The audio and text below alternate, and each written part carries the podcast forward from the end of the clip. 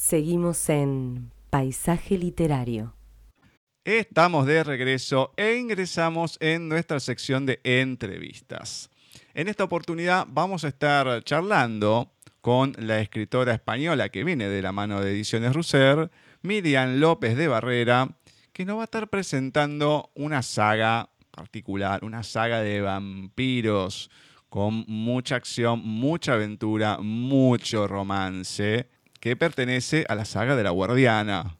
Su primer libro fue Pasión entre Amantes y el que nosotros pudimos leer, que es el que vamos a comentar hoy con mayor profundidad, es Pacto entre Amantes, la segunda parte, como les comenté, de la saga de La Guardiana.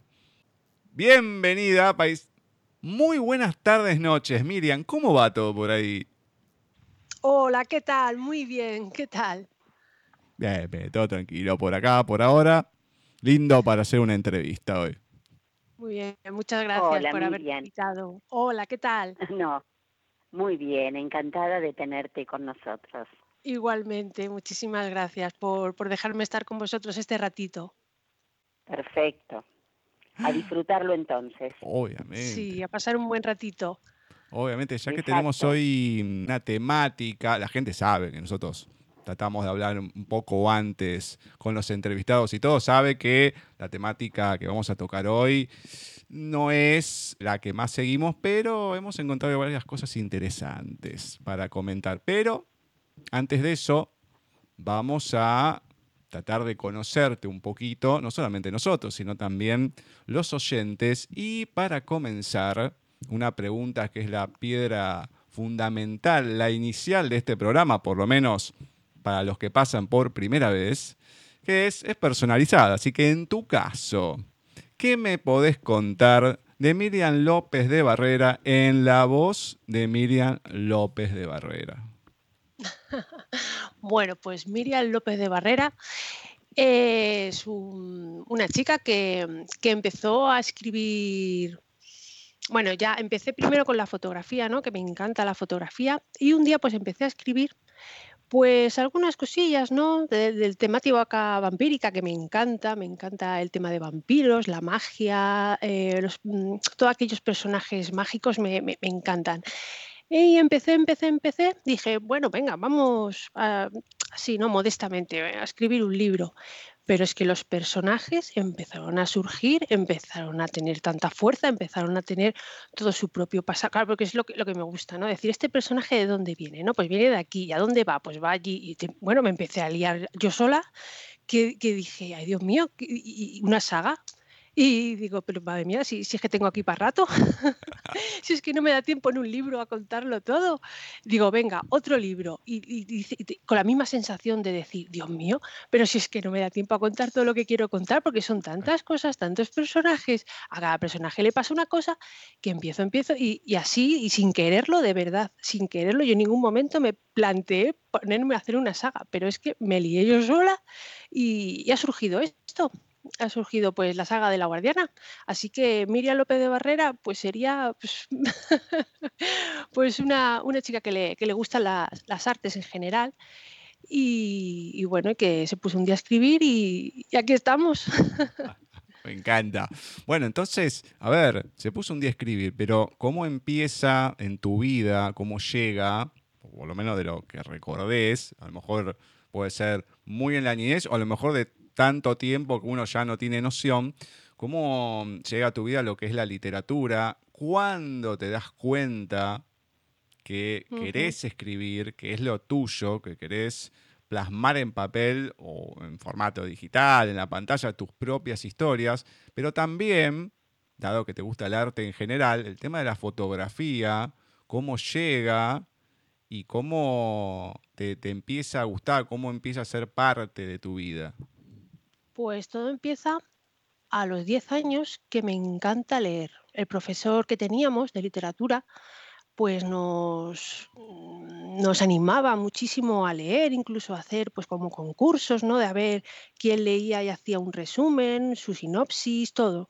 Y aquello era un juego, nos lo planteó como un juego y me encantó. Nos enseñó a ir a las bibliotecas, porque claro, tú cuando con 10 años los niños entrar a una biblioteca a coger un libro, a no ser que, le digan los profesores tienes que hacer un trabajo, como que no, pero nos lo planteó de, tal forma, de, tal juego, que, me encantó el, leer, el hacer luego el resumen, explicar de qué iba la historia, y fue leer. Y luego de ahí hasta, pues hasta bien mayor, era solo leer, leer, leer, leer, me encantaba.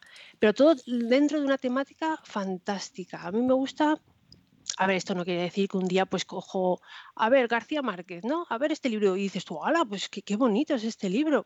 Pero bueno, pocas veces em, indagar, no, a mí me gusta pues lo que es todo fantasía, ¿no? Yo todo lo que sea fantasía pues me encantaba leerlo.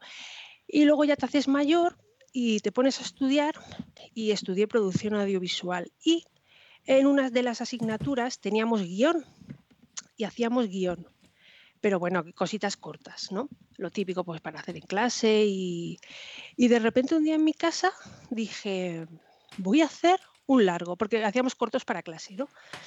Y dije un día, voy a hacer un largo. Y me puse a escribir un largo. Y fue de verdad, ¿eh? De verdad, terminar, ponerle ya la última frase al guion y decir, no quiero volver a hacer un guion en mi vida, yo lo que quiero es hacer literatura. ¿Pero por qué? ¿Por qué? Porque es que no me daba tiempo en un guion a escribir todo lo que quiero decir.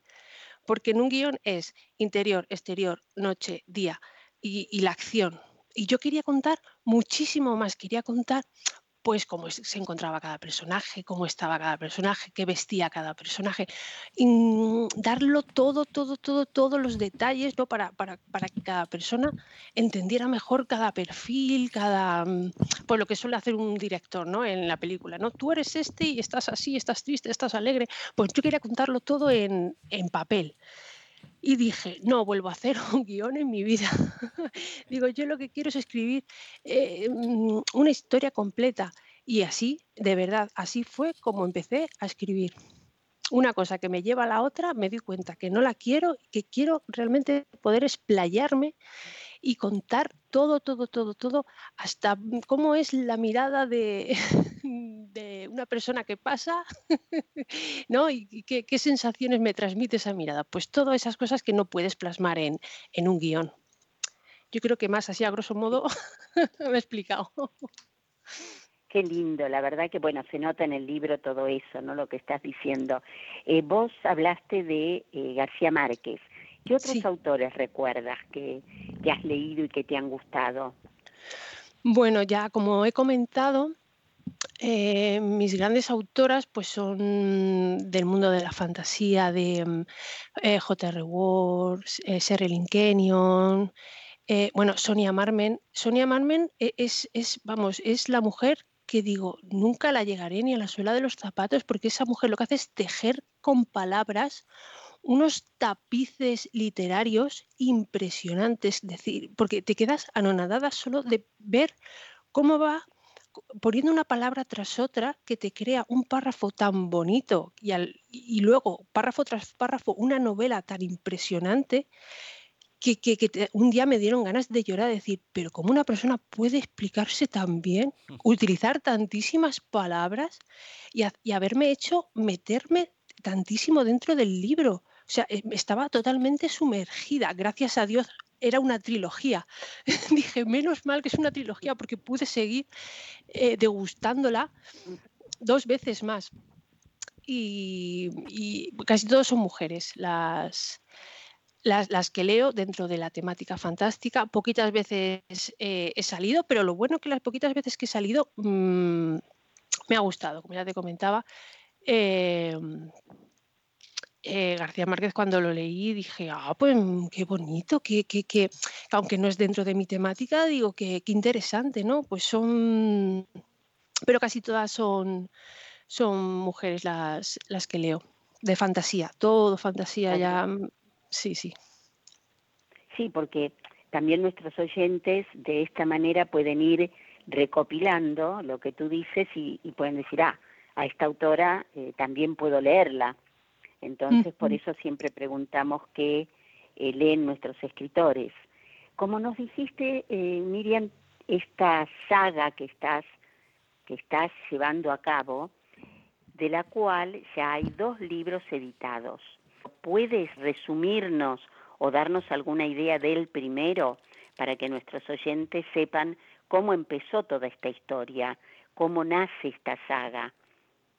Muy bien, pues la, saga comienza con una llamada que, le hacen a, la protagonista, que, para ella es la peor noticia de su vida. La dicen que tiene que ser la guardiana de la raza, de su propia raza, de la raza de los vampiros. Bueno, eso para ella es eh, la peor noticia que la podían dar. O sea, ella que tan solo tiene 200 años de edad, que para los vampiros es una casi niña, porque los vampiros son milenarios y a ella con tan solo 200 años que, ella vive su vida mm, apartada ¿no? de lo que es todo, todo eso, le dicen que tiene que ser la guardiana. Y no, obviamente su primera reacción es negarlo, no, no quiere, o sea, no, ¿cómo va a, desempeñar ella ese puesto? Y la dicen que, tiene que serlo porque el libro mágico, el libro de Yar, eh, así lo, ha estipulado y tiene que ser así. Entonces, no, pues ella se niega, que no puede ser, e intenta hablar, ¿no? Pues con, todo, eh, pues quien lleva mm, la protección de la raza, ¿no? De los líderes, y, al final, pues la dicen que, que no se preocupe, que no va a estar sola, que la van a conceder cinco guerreros, los mejores guerreros de toda la, raza, para que la ayuden. ¿Por qué? Porque tienen un cometido. Hay una persona, no se sabe, en, la primera novela, quién es, que, les está dando caza, está dando caza a los vampiros y tienen que, buscarlo. Entonces, al final la, la, lían de tal forma que le dicen, bueno, pues lo único que tienes que hacer es encontrar a esa persona que os está dando caza con la ayuda de los cinco guerreros que, te vamos a dar y ya está, y termina ahí tu cometido. Y ella pues, pues empieza así, empieza, dice, vale, de acuerdo. Y de ahí pues es como empiezan a surgir eh, la trama y empiezan a surgir los personajes. Perfecto. Y a mí me parece maravilloso todo esto, a mí no se me hubiera ocurrido realmente cómo te metes en este mundo vampírico, investigando, imaginando. Está bien, nos has contado que estuviste leyendo libros y demás, pero ¿cómo? Porque después vamos a ver, hay muchísimo detalle. Pues el, sí, pues surge dentro que es un, un mundo fantasía se ha convertido en una literatura muy romántica. Es decir, al principio, yo me acuerdo de pequeña, cuando ponían una película en la televisión de Drácula, era todo horrible. era todo sangre, era todo seres, horribles de la noche, ahí medio muerto, medio vivo. Mm, eh, daban miedo a las películas de, de Drácula. Y de repente, con los años, se han ido cogiendo esos personajes se han ido, por ejemplo, los, los, los, hombres, ¿no? que salen los vampiros machos, mm, se han vuelto súper atractivos con los años. Las hembras igual se han vuelto súper guapas, súper bien vestidas, bien peinadas. O sea, ha dado un cambio eh, enorme de 180 grados la historia de los vampiros. Y se ha creado un mundo alrededor de ellos muy romántico. Y entonces, mm, mm, e, ese, de, ese, de ese trocito nuevo, ¿no? De, digamos, de, nuevos vampiros que, hemos creado entre todos, pues de ahí empiezo yo a, sacar las ideas de esos vampiros que ya mm, no es como Drácula, ¿no? Que Drácula irrumpe en una habitación y no, no, estos, estos no, no van a morder a la gente, ¿no? Estos son tan atractivos y tan atrayentes que, quien pasa por su lado al revés dice, ojalá me muerda. Eh, sí, ya, ya no roban la sangre, ya es que la se caen a sus pies las personas para, decir, por favor, muérdeme. No, ese halo de, lujo. ¿Por qué? Porque los vampiros son milenarios, eh, tienen dinero, tienen propiedades, pero ¿por qué? Porque lo han ido haciendo, tienen también facilidades para ello, entonces es un mundo también de, lujo, vamos, se ha creado un vampiro completamente diferente al, al primero. Entonces, pues dentro ya de toda esa mm, nueva, mm, digamos, la, la nueva raza vampírica, es de donde saco yo ya y me, invento todo, toda la trama y, los personajes y también pues el que es a, día de hoy. Aunque los libros todos tienen mucho flashback porque me encantan los flashbacks, porque te explican súper bien de dónde viene esa persona, por qué tiene el carácter hoy en día esa persona, porque le pasaron cosas en el pasado que le ha hecho tener ese carácter ahora. Y me encantan los flashbacks por, por eso. Entonces, tengo las dos cosas. Por un lado, la historia que es a día de hoy, pero con flashback pues de hace 500 años, 1000 años, 2000 años, ¿no? Entonces también puedo jugar con irme un poquito al pasado y jugar con otras culturas y con otros tiempos. O sea, hay un poquito de todo. En la primera historia aparecen los cinco guerreros, Ian, etcétera, etcétera. Contanos un poco de cada uno de estos personajes, así tenemos bien la explicación de cada uno para entrar luego en lo que es la segunda parte. Muy bien, pues mira, tenemos a Savannah, que es la protagonista, que le han hecho ser la guardiana, por eso es la saga de la guardiana. Luego tenemos a su hermano, ¿va? que es Lycon, que es el, eh, tiene una mansión en Londres y es donde ocurre toda, toda la acción. Uno de sus amigos es Ian, que se cruza con Savannah. Bueno, no voy a contar nada porque quien quiera leer la primera, no voy a contar nada. Em, y luego están los guerreros que, que le han dado para que le ayude, que por un lado está mi favorito, que es Toshi.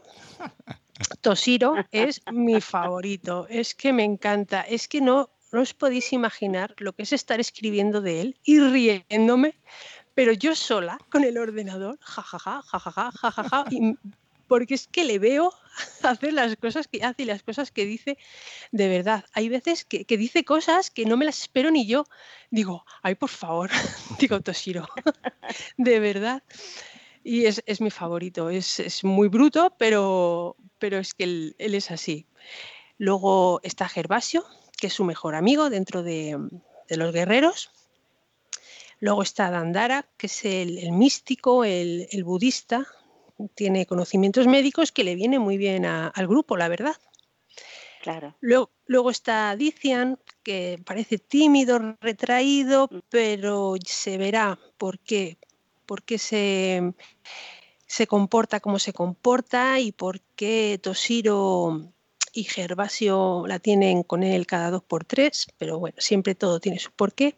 Y finalmente tenemos a Set, el egipcio, que es el malhumorado del equipo, es el serio, em, el hermético y nunca sabe lo que está pensando ni, ni, lo que va a hacer. Y este, este es el grupo principal porque según avanza, el grupo se va haciendo más grande. bueno, pero hay en esta primera parte, tenemos una explicación de por qué existen estos cinco guerreros, porque habiendo tantos vampiros, tanta gente milenaria y todo, eh, claramente no todos son guerreros, pero ¿se sabe cómo se conforma este grupo o viene para más adelante? Bueno, em, este grupo, em, digamos que hay una sede central, ¿no? como si lo llamásemos así, ¿no? Una sede central donde están los líderes, donde está mm, el, ejército, que es en España. Aunque la, la trama se desarrolla en el Londres actual, en realidad, digamos que mm, eh, eh, donde están todos los guerreros y todos los líderes es eh, en España. Entonces, pues desde ahí van tejiendo, pues viendo, ¿no? ¿Qué pasa? Pues mira, los vampiros de no sé qué sitio les están matando, los vampiros. Entonces, desde allí, desde España, van enviando enviando pues a, sus guerreros. Eh, cuando pasa esto de Sabana, pues la pilla en Londres porque ha ido a ver a su hermano Laicon que vive allí. Él ya tiene allí su negocio, su discoteca, pues su vida allí, ¿no? Y cuando pasa eso en la primera novela, pues ella la pillan en Londres visitando a su hermano, pero ella venía de, España, de donde están, pues eso, eh, donde, digamos que están todos los, los líderes de la raza. Ahora que un poquito sabemos de lo que es esta primera parte, que se desarrolla, bueno, todo el comienzo de la guardiana, de por qué la guardiana, de la tarea que tiene que hacer, de encontrar a este ser que los está cazando, etcétera, etcétera, etcétera, aparece la segunda parte, Pacto entre amantes. Siempre tenemos algo de amantes en los títulos y demás. La gente no es solamente los guerreros, el combate y demás, sino que hay de todo. Por lo menos, y lo digo en forma personal, no es tan soso, no es tan básico, por decirlo de alguna manera. Si te gusta, discúlpame, pero es lo que pienso. La saga de Crepúsculo. La saga de Crepúsculo es muy liviana. Em, de hecho, una, no sé, una perlita que hace un tiempo, cuando te vas enterando algunos de los detrás de algunas cosas, a mí me causa mucha gracia que en el doblaje latino, quien le puso voz a Vela, decía, no fue un desafío para nada. Digo, ah, bueno, la está matando. Em, y sí, vos después lo empezás a escuchar y decís, y sí, la verdad que es medio, medio sosa la actuación también. Pero no importa, sacando eso, tiene otro tipo, por lo menos, de, sí, tiene romance, tiene acción, tiene diferentes cosas bastante vertiginosas, no es tan lento, entonces te llama, te llama, querés leerlo. Además que no son como muchas novelas que salen hoy en día, que lo quieren hacer rápido, 100, 120 páginas. No, no, tiene 340 con muchas cosas y como decís, se ve que querías meter todo, no te da. Y decís, bueno, tengo que seguir sacando y da para mucho. Así que contanos un poco como introducción de esta segunda parte de La Guardiana, Pacto entre Amantes. Bueno, Perdón, pues voy a decir esto porque tiene que ver, creo, al leerla, todo esto que dijo Miriam de, de no escribir así rápido, se nota porque las descripciones son perfectas. Hay descripciones de todo, como ella decía, miro una persona y esa mirada que me dice, bueno, en el libro eso se nota y eso nos habla de una literatura eh, bien escrita, bien pensada, no es, si bien es simple para leer, no es complicada, pero muy detallista, con muchos detalles. Bueno. No, no, es, es, así, es así, porque te va llevando, la descripción te va llevando, siendo una descripción justa, te va llevando a cada lugar y te lo describe de tal manera, desde en una situación el garage, cómo están dispuestos los autos, o las situaciones, o los sótanos, los ambientes, son descripciones justas te da el pie primero para saber bien el contexto, pero también te deja, que eso es lo bueno, a la imaginación el completar las demás cosas, no es que te lo describe al detalle, te da lo que te tiene que dar. Después lo demás es tuyo y lo vas completando, pero no es ni toda imaginación ni toda descripción que no, digamos, como que ya te lo hicieron puré y te acercan la cuchara para comer la papilla nada más. No, no. Tenés, tenés ese punto justo, digamos. Es que si, describo más, no me da tiempo para la acción, no me da tiempo para meter tanta acción. Porque la, la verdad que, volviendo a la pregunta, eh, este, esta segunda entrega tiene un poquito de todo. Tiene acción, tiene amor, tiene escenas subiditas de tono, tiene mm, eh, magia, tiene un poquito de todo, tiene un, poquito, a ver, el título ya va dando pistas, ¿no? Amantes, ¿no? Eh, en el fondo son, es una historia de amor, ¿no? Historias de amor, em, de, pues dentro de, ellos, ¿no? Y, pero claro, todo esto eh, surgen los amores metidos en una batalla, en una batalla con, una persona que, no se sabe quién es al principio, luego ya se sabe, mm.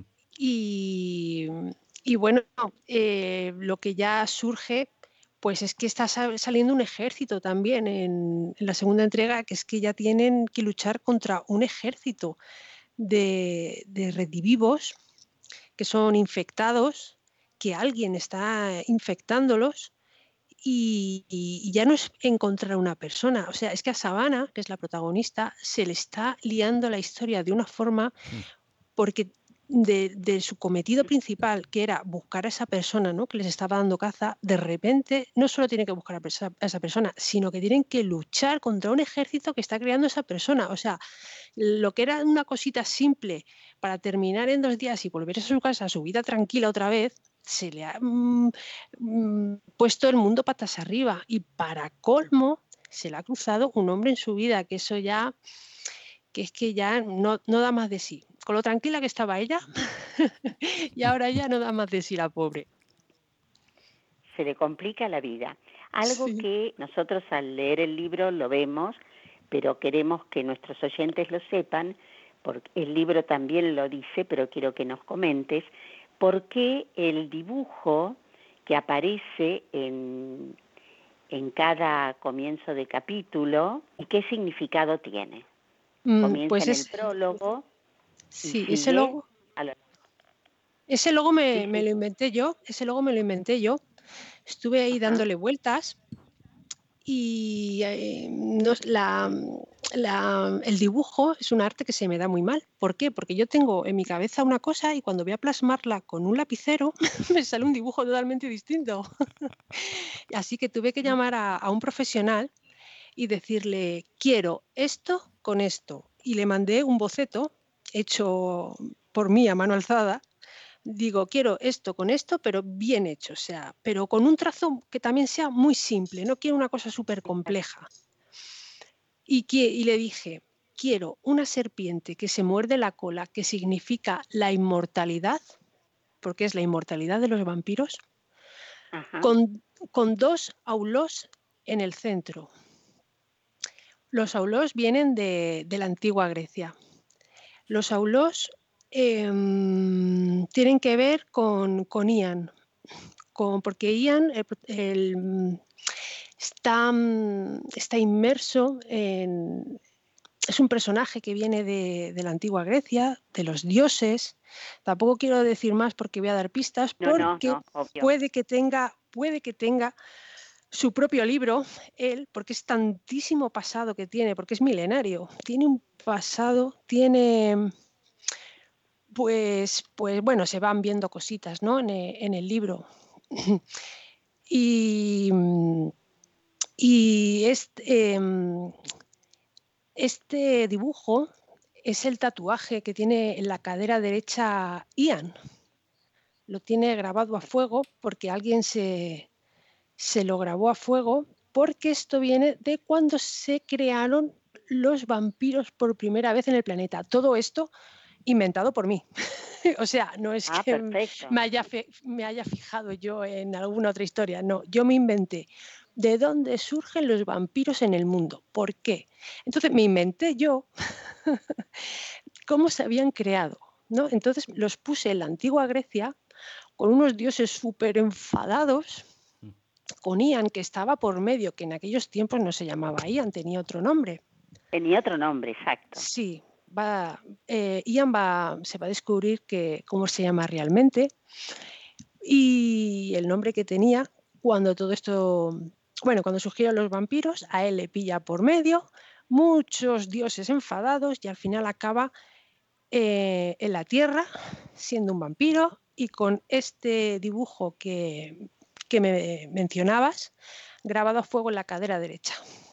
Es que son tantas cosas que es que No, no, seguro, no perfecto. sé si me estoy explicando bien. Sí, perfecto, perfecto. Em, el segundo libro, en el prólogo, eh, ya tenemos el flashback de, eh, y esto no, no, no va a quitar que, el, que nuestros oyentes eh, sepan así demasiado. Empieza el prólogo en Granada en el año 1492 después de Cristo. ¿Por qué elegiste esa época, Miriam? Pues es justo cuando a Boabdil lo, lo, echan, lo echan de aquí. Es un momento donde se remueven eh, muchos tesoros. A ver, em, en el libro hay un tesoro que varias personas lo quieren y yo dije, ¿dónde meto ese tesoro que viene de muchos años atrás? ¿dónde lo meto? Y se me ocurrió, digo, pues en el tesoro de Boabdil. Digo, mm, tiene que tener tantísimas cosas que va a tener también esta cosa. Y dije, ¿y cómo? Pues justamente cuando, cuando un reinado se va, eh, se van perdiendo cosas por el camino. Se te puede perder pues, eh, monedas de oro, pues lo típico. Igual que cuando uno hace una mudanza en su casa, ¿no? por el camino se te pierden un montón de cosas. pues dije así, así va a surgir el, pues un objeto de oro que, están buscando que no se sabe, que no se sabe ni qué pinta ahí, ni para qué lo quieren, porque no tiene nada que ver con, con los personajes principales. Claro, Pero son pistas. El, el, libro lleva escondida muchas pistas.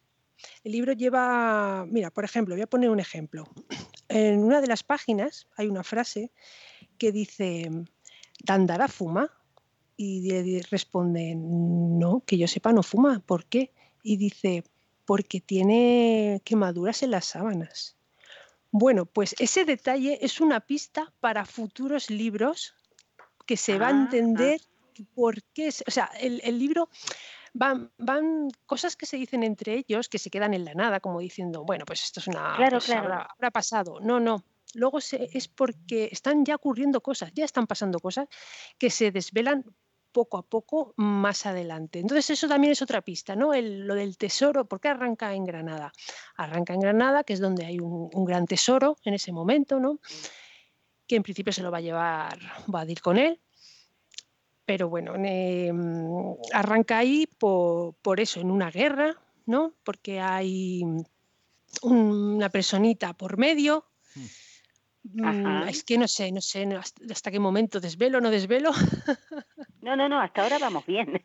Todo, todo, pues todo arranca en, en, eso, ¿no? En una guerra encarnizada en ese momento en la península ibérica, eh, donde hay un tesoro que varias personas quieren, que lo tiene Boabdil, se lo va a dar una persona, y otra persona que aparece en, en ese momento para proteger a, a, su niña, ¿no? porque aparece una niña ahí por medio, pues ahí esos personajes que son los más antiguos de la novela son los que quieren el, el tesoro y, y, no se sabe por qué. Que, esas, que, ya se sabrá, todavía no se sabe, todavía no se todavía sabe no ni qué es ni, ni para qué es. Y después también incursionas por República Dominicana. Sí. Ya en 1835. Uh -huh. O sea, ya Eh, pasamos 400 años. Sí, va, va avanzando. Como he comentado antes, los flashbacks es que me encantan, me encantan y los... Que quedan muy bien además, ¿eh? Muy lindo. Sí, gracias, muchas gracias. Pues es que eh, ver, ¿no? Porque tenemos mmm, tanta historia, tantos momentos mágicos que poderlos poner eh, a ellos, ¿no? En tantos lugares bonitos, porque dices, un lugar bonito, ¿no? Dices, República Dominicana. ¿Cuándo? Hace un montón de años. Eh, ¿Cómo sería? ¿no? Y te pones a pensar cómo sería aquel lugar tan bonito hace tantos años, cómo sería su gente, cómo... Mm, y ahora, para colmo, mete un vampiro. mete un vampiro que no le puede dar el sol y lo lleva a un sitio donde es completamente de sol y luz por todas partes, claro, ¿no? Porque eso, claro. eso, también me hace gracia a mí misma. Digo, bueno, yo pongo un vampiro en Noruega y pues fenomenal, ¿no? El, el vampiro estaría súper bien, pero claro, coges a un vampiro y te lo llevas a, a, República Dominicana o a África y te dura Pobrecito. dos días. Explota en claro. dos días. También me hacía gracia eso, ¿no? esos guiños a, hacia mm, situarlos ¿no? en muchos sitios del planeta. Porque claro, tú cuando los ves en la tele siempre los ves en un castillo, entre nieblas, todo oscuro, que dices, ojo, qué, qué, qué sitio más bueno ha, encontrado este vampiro para hacerse el castillo. Y luego te lo imaginas, venga, vete a vivir a República Dominicana, a ver cuánto duras. pues eso, pequeños Pobrecito. guiños, pequeños guiños también. que quedan muy bien. Eh, antes de dejarlo a Gus, ¿en qué momentos escribes, Miriam? Porque ¿En qué? Te debe llevar muchísimo tiempo. en momentos por la mañana tempranito, que es cuando puedo, cuando me, me permite la vida familiar y, el trabajo. Y es cuando más despejado uno está mentalmente. Es como los niños, ¿no? Cuando mejor están es por la mañana, cuando han repuesto las pilas de toda la noche durmiendo y están a tope. Pues yo igual, ¿no? Cuando ya el cerebro ha descansado, te has tomado un gran, una gran taza de café, que me encanta, me encanta el café, es una de mis perdiciones. Es lo más lindo. Me encanta. Es el primer café y el segundo café de la mañana es para mí lo más sabroso de todo, de todo el día. Pues ahí, en ese momento.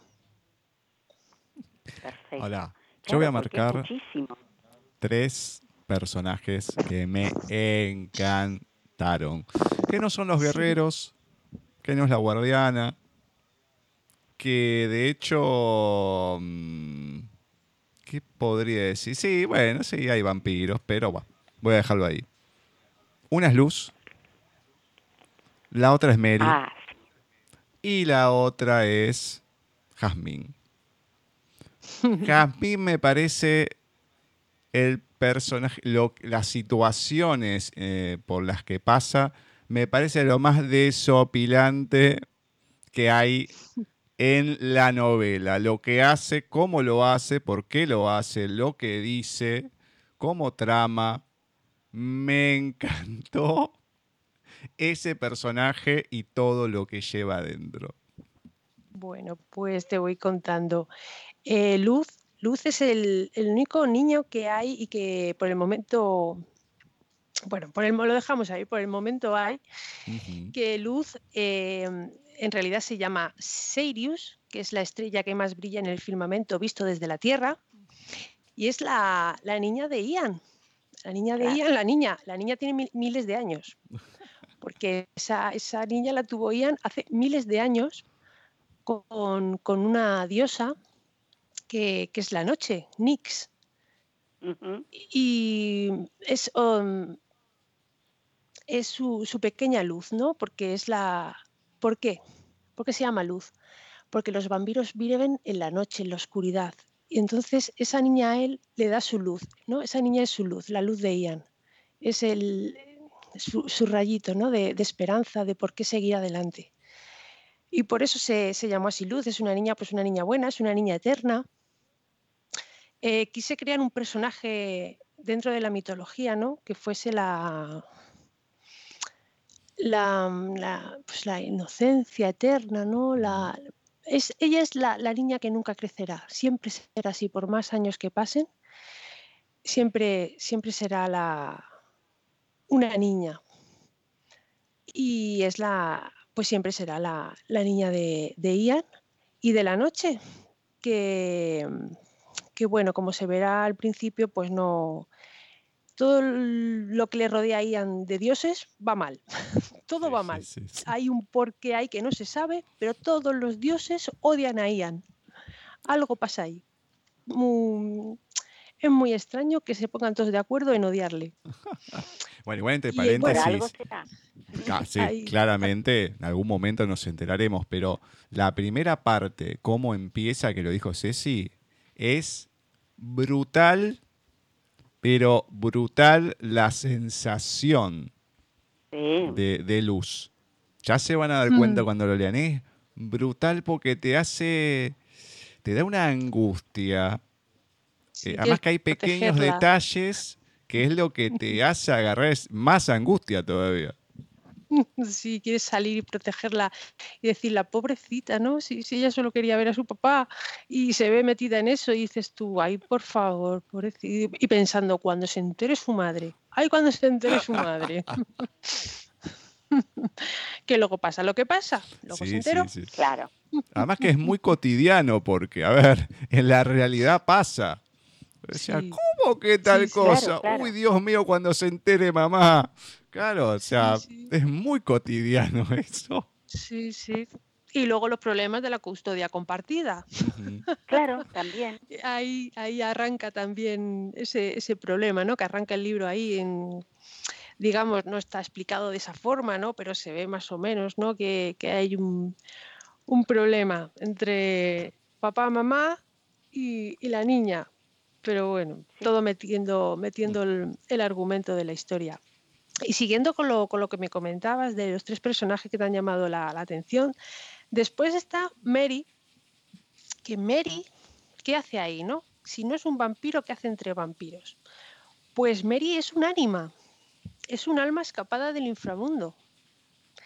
Es un, ser que no se sabe por qué está, está ahí, ¿no? ¿Qué hace ese ser ahí? ¿Qué, Porque están los humanos, están los vampiros. ¿Y qué hace un anima ahí entre ellos? ¿No? Pues esa Mary es, es pura bondad, es, es buena, es cariñosa, le encanta sentirse sentirse útil. Parece que, es la, criada de la mansión, pero no, todo lo hace porque sale de su corazón, porque quiere sentirse útil, porque la tienen entre algodones, la tienen tan, sobre todo el icon que la tiene tan entre algodones, que ella dice, por favor, dejarme hacer algo, dejarme cocinar, dejarme limpiar, dejarme, ya que no, me no puedo salir, dejarme sentirme útil y a ellos le da pena decir, por favor, pero no estés limpiando ni estés, si tenemos dinero de sobra para que, no, ella no, ella quiere sentirse útil, quiere dar su amor, ¿no? Quiere dar, pues si viene alguien, ofrecerle unas galletas, un, algo, ¿no? Como de, amor, todo lo que ella salga de ella siempre va a ser amor. Y bueno, pues a ver, a ver por qué, por qué está ahí. Porque hay una persona escapada de un lugar tan extraño allí escondida. Y finalmente está Yasmín. Yasmín es más pícara que Mary. Yasmín tiene un lado más, no, no malo, pícaro, ¿no? Pero, pero también es, es muy, muy inocente, ¿no? No tiene la maldad que tendría que tener un vampiro de su edad. ¿Por qué? Porque siempre ha estado metida en un harén, siempre ha estado con, más mm, hembras vampiros como ella. Eh, pues un harén hermosísimo, ¿no? compuesto por, por siete hembras vampiro fabulosas, bellísimas, con todos los lujos, ha vivido siempre entre lujos, ha vivido siempre mm, pues, con sus seis compañeras entonces no han adquirido esa maldad que tendrían que haber adquirido con el paso de los años, pues, pues cualquier persona con los años pues te vas haciendo, va haciendo callo, ¿no? Como se dice, ella no. Pero tiene un, lado pícaro y un lado curioso, ¿no? Porque muchas veces la falta de mm, de mm, pues eso, de, te crea un lado curioso, ¿no? Que no le tienes miedo a, a, saber, a por qué, ¿no? Y te acercas a veces demasiado al fuego, tanto que te acercas que te puedes quemar. Y a lo mejor es lo que le va, le va a pasar a Yasmín, ¿no? Que empieza a tener curiosidad por un guerrero y a lo mejor se va a terminar quemando. No sé, no sé qué puede pasar ahí entre ellos. Voy a... Quedan muchas incógnitas, ¿eh? Mm, no, no, pero te queda total, no es solamente el final, es el final son miles de historias que van quedando ahí con todos los personajes, con todas las cosas, porque tiene un final. Pero es sí. pero ¿y qué pasó con esto? Y esto y aquello. Ahora, marco dos situaciones que son totalmente antagónicas, vamos a decir. Me gustó la parte precisamente de Jasmine, cuando entra por primera vez a la discoteca, con eh, las cosas que va viendo, porque nunca las vio, algunos sectores, cómo los interpreta, diciendo, ah, esto es para mí. Y, se manda y explica. Yo decía, uy, acá se va a armar un lío. Bueno, zafó la situación, pero muy cómica. Y después pasamos también a las partes que son no como el comienzo, pero que son brutales, que tienen que ver con otra de las protagonistas, con Elena. No solamente lo... la historia propia, sino también lo que ve reflejado en situaciones para con otra persona. Situaciones muy puntuales, que si uno dice algo ya devela todo, pero son muy puntuales, eh, que, que las ve y eso que uno, por lo menos que siempre mencionamos acá, eso que uno le queda como la memoria celular, que uno le queda en las células esa memoria emotiva, que uno ve algo y enseguida lo hace propio porque lo pasó. Y el desgarro, el grito y la desesperación es, son brutales desde el lado más brutal, valga la redundancia, ese tipo de situaciones también, porque te lo, lo haces vivir de una manera, no desde la angustia de luz, de la primera parte, porque te da la angustia desde, desde otra situación, pero acá es como que te va desgarrando y claramente, más allá de ser ficción, uno lo lleva a muchas cosas que pasan en la realidad. A mí es uno de los personajes que más me gustó, el de Elena. Elena. Elena es una, es una, es otro personaje mágico que no es un vampiro, Em, bueno, sí, no pasa nada por, por decir, ¿no? Es una, es una ninfa acuática. ¿Qué hace una ninfa acuática con esta gente? Ah, pues tiene también su porqué. Eh, Elena es la hija de, Gervasio, de uno de los guerreros de la Guardiana. Y mm, bueno, eh, tenemos que recordar que el mejor amigo de Gervasio es Toshiro, ¿Qué le pasa a estos dos con su compañero Dician, que le llaman Dick como el whisky Dick, que le llaman sí. como el whisky Dick? ¿Qué, ¿Qué les pasa a ellos dos con su compañero Dick? Con Elena de por medio. Ahí ha pasado algo, ahí ha pasado algo muy, muy, muy, muy grande porque mm, ese sufrimiento que tiene Elena, ese trauma, porque Elena está traumatizada, Elena está... Y encima a la pobre le siguen, le pasan más cosas, porque claro, ella llega a sus vidas también de una forma ah, brutal, el padre desesperado, bueno, bueno, y encima a, ella se le junta un trauma con otro trauma y, al final el que va a acabar mal, mal, mal es Dick porque se lo va a comer todo. Se va a comer lo de los compañeros y lo de Elena. ¿Por qué? lo de Elena. Mm, ¿Por qué? Pues a ver, a ver, a ver, porque algo ha tenido que pasar. Algo muy, muy, muy grande. Ya nos vamos a enterar, ya se van a enterar los lectores. Eh, realmente hay muchas incógnitas, muchas cosas para, para seguir en el tercer libro. Miriam, ¿qué eh, parte de, de este segundo libro que acabamos más o menos de relatarle a nuestros oyentes nos puedes leer? ¿Alguna parte que no revele demasiado? Pues em, yo, yo me gustaría leeros el, el prólogo, la primera parte, a ver si alguien... Yo pensé lo mismo. A ver si alguien se dice, uy, me quiero seguir, a ver cómo ha quedado esto, ¿no? Es un flashback, que me encantan los flashbacks. Y digo, bueno, pues a lo mejor se lo, se lo puedo leer y a lo mejor hay alguien que dice, anda, pues me gustaría saber un poquito. Son solamente dos, dos páginas. O sea, tampoco, y es el principio, tampoco estoy descubriendo ni, ni mm, haciendo a quien se lo quiera leer, tampoco le estoy em, descubriendo nada. No, no, no, no.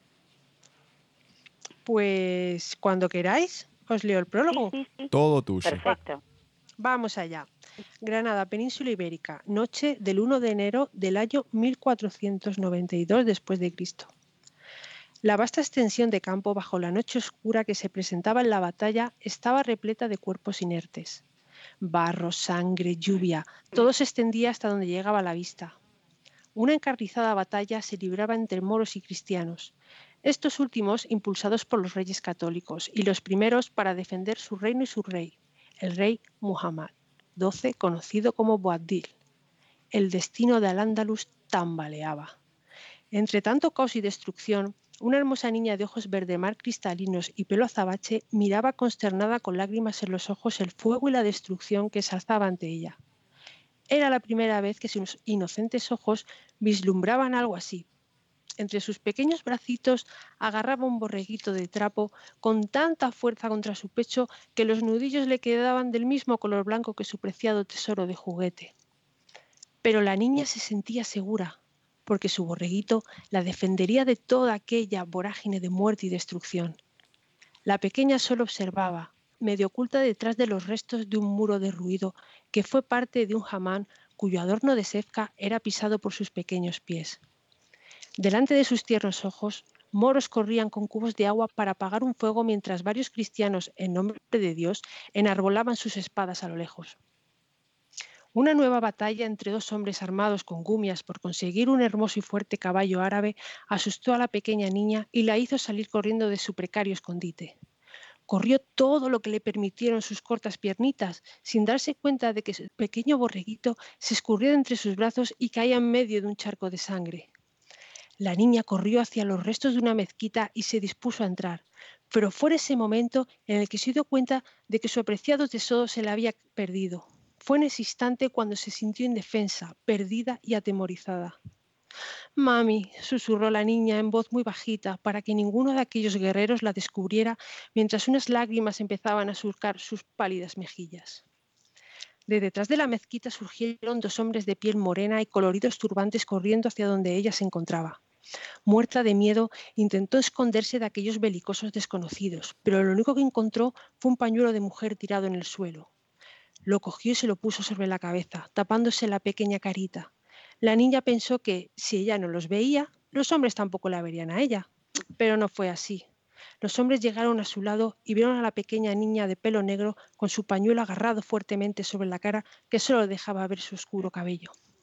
Uno de ellos blandió su sable y se le acercó, pero el que iba con él le cogió del brazo que estaba a punto de batallar.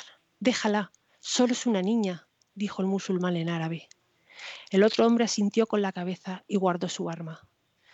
La pequeña niña, al ver que se libraba por poco de aquel malvado hombre, salió corriendo nuevamente y esta vez fue su trapo de protección la prenda que perdió.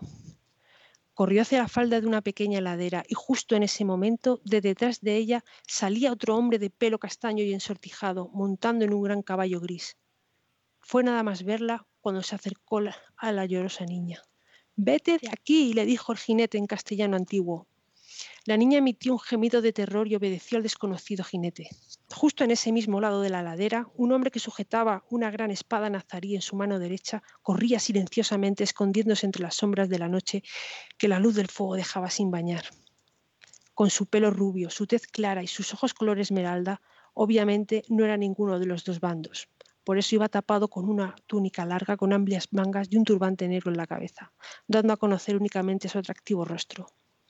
No luchaba en nombre de Dios ni en nombre de Alá, luchaba en su propio nombre y por su propia causa, recuperar un valioso cetro de oro que una de las concubinas del sultán había sustraído civilinamente por orden de su señor. Hacia el palacio de la Alhambra se dirigía cuando una voz distrajo su atención. Papá, gritó la niña en perfecto griego antiguo, al fijarse en los perfectos rasgos del hombre rubio. Cariño, ¿qué haces aquí? le contestó el hombre en la misma lengua al verla. La niña corrió hacia donde se encontraba su padre. Me he escapado para verte un ratito. No se lo digas a mamá o se enfadará, suplicó, agarrándose a su pierna. El hombre soltó su espada y cogió a la niña entre sus fuertes y musculosos brazos y la cunó con cariño sobre su fornido pecho. Por todos los dioses, este era el peor momento para desobedecer a mamá, le dijo consternado. De pronto, un grupo de musulmanes a caballo venían por su derecha y un grupo de cristianos a cara descubierta y distintivo peyote por su izquierda. El hombre sujetó con más fuerza a la niña sobre su pecho, protegiéndola de todos aquellos soldados. Daría su vida por ella, su dulce niña, su pequeña luz. Una flecha surcó el aire, dejando a su paso un delicado silbido. La tierna niña gritó, el desgarrado padre bramó y la oscura noche se enfureció. Este es el prólogo. Vaya prólogo. Hermoso. La última frase que dice, la noche se enfureció, me refiero a Nix, a su madre. Claro. Su madre que se acaba de enterar. Ay, madre. Claro, ahí uno no sabe eso. Entonces, yo lo que pensé, dije, chao, acá hizo pelota todo, ¿no? Quedó uno con la cabeza puesta en los hombros. ay, ay. Pues ahí surge, ahí surge todo. Ahí surge pues el, el cetro de Agamenón, lo que hablábamos antes, ¿no? Que de repente aparece ahí un tesoro, un tesoro que acaba de aparecer ahí, un problemón que tiene Ian con una persona por culpa de su niña y qué le habrá pasado a la niña, porque no mm. sabemos qué ha hecho la flecha. Ya se verá después. Mm. Muy bien, me encanta, me encanta. Bueno, Miriam, comentanos dónde se pueden ubicar tus libros, dónde los pueden comprar, dónde te pueden encontrar a vos en las redes sociales, página, todo. Bueno, pues sí, siempre que me preguntan, ay, ¿cuándo puedo coger tu, libro? Yo siempre remito a Ediciones Ruser, eh. Ahí se puede adquirir el libro. Eh, se vende en librerías online, librerías em, a, pie de, a pie de calle. También hizo muchísima ilusión cuando se empezaron también a, vender eh, a pie de calle. Pero yo siempre remito a, a Ediciones Ruser que, te la envían a casa sin salir de casa, tal y como están las cosas ahora, y, y, te la llevan te la llevan allí. Eh, ah, bueno, me comentabas. Eh, luego en Facebook, eh, Miriam López de Barrera, también, pues bueno, pues eh, van surgiendo los, los book trailer, me gusta tenerlos ahí. Eh, cuando va saliendo pues la, ¿no? el, nuevo libro, pues me gusta poner pues la, portada. Em, portada que, mm, que siempre, mm, no sé si habéis visto la portada de la primera, soy yo. si queréis ver mi cara, yo soy la ah. portada de la primera, porque me, gustaba tanto el, tema de, los vampiros que dije, me pongo yo, me pongo yo. Y, bueno, pues, pues en, Facebook, Miriam López de Barrera. Buenísimo. Perfecto. Eh, bueno, mil gracias por esta hora que nos regalaste, Miriam. Hermoso el libro. Eh, espero que cuando salga el tercero eh, podamos volver a, tener una charla, podamos leerlo y compartir todas estas historias eh, entre espeluznantes y graciosas y románticas, porque tienen de todo contigo. Así que mil, mil gracias, felicitaciones por lo que estás haciendo y bueno, esperamos encontrarnos prontito. Mil gracias a vosotros, de verdad, ha sido un ratito fabuloso. Me habéis hecho sentir súper bien, me lo he pasado genial eh, me han encantado las preguntas, de verdad. Y, fabuloso, es que me encantaría repetir. Se me ha pasado volado, porque se me ha pasado mm, súper rápido y, con ganas, con ganas de más, sí, sí, me encantaría. qué lindo. Muchas gracias, de verdad. Quieras. Acá estamos. Gracias. Miriam, la verdad que un placer. Le voy a decir a Kiko que no se le ocurra cuando salga la tercera parte que no me lo mande, que no haga con la primera, que la, pasó de largo, ni se le ocurra porque quiero saber qué pasa ahora con todas las historias, además que pinta para mucho, mucho más. Así que seguramente te vamos a tener varias veces acá en el programa. Yo espero que sea así y la verdad que gracias por, por la onda, por el tiempo, por las risas también, porque es lindo cuando del otro lado la persona cuando está contando y todo tiene una sonrisa. A mí me, me gusta eso porque uno siente que, bueno, está llegando de otra manera y, es lo que uno intenta, ¿no? ¿no? No somos académicos ni nada, sino que tratamos de que todo sea así con, con una buena onda, con una sonrisa y que se pueda hablar de literatura, de los libros, pero de otra manera. Así que muchas, muchas, muchas gracias. Muchísimas gracias a vosotros, de verdad. Muchísimas gracias. Un fortísimo abrazo y nos volveremos a, encontrar, eso espero. Seguramente. Beso grande. Beso grande. Hasta luego, un beso enorme. Así ha pasado por nuestras entrevistas en Paisaje Literario. Miriam López de Barrera, que viene de la mano de Ediciones Russer, que nos estuvo presentando su saga de la Guardiana compasión entre amantes y más el último libro, que es el que pudimos leer y comentar un poquito más en profundidad, Pacto entre amantes. La verdad que mm, una linda entrevista, linda persona, Miriam. Muy linda, muy, muy linda, muy agradable. Realmente pasó muy rápido la hora. Nos viene pasando últimamente esto, de, de las charlas que se van dando y que van siendo mm, con, con, linda energía, entonces se te pasa el tiempo de, de, otra manera. Cuando ves ahora decís, uy, Dios mío, ¿cuánto que pasó? Ya pasó, sí, sí, Pero sí, muy bien, muy bien. Esperemos tenerla pronto con el tercer libro. Ojalá. Porque ya te quedan ganas de saber qué sigue pasando. Sí, a mí si hay algo que me envenena mucho la vida, es que cuando agarro algo así y no está la saga ya completa, Ay, me da mucha bronca. Yo tengo que Ah, esperar claro. a que termine. Yo tuve Hay la que esperar, suerte. hay que esperar. Sí, pero mira, yo tuve la suerte cuando salió Harry Potter, que justo, justo cuando lo empecé a leer, eh, después salió el séptimo libro, entonces, bueno, zafé. Pero es como que me da, me da mucha ansiedad, así que esperemos que, que salga prontito, que Prontito. salga bien, bien corregido y todo, lógicamente. Y bueno, lo podamos disfrutar. Bueno, sí, sí. Un nuevo programa que hemos finalizado, muy lindo desde todo punto de vista. Y bueno, ahora a ver qué sigue en el último miércoles del mes. Exacto, así que hasta el próximo miércoles, si Dios quiere. Bueno, un besote gigante. Ustedes quédense ahí, que luego empieza confusión de miércoles y demás, con todos los chicos ahí. Y la semana que viene van a tener el especial dedicado a las autoras del Les Editorial con Lluvia Beltrán y las insurrectas cicatrices. Y a continuación, como siempre, el programa oficial de Paisaje literario.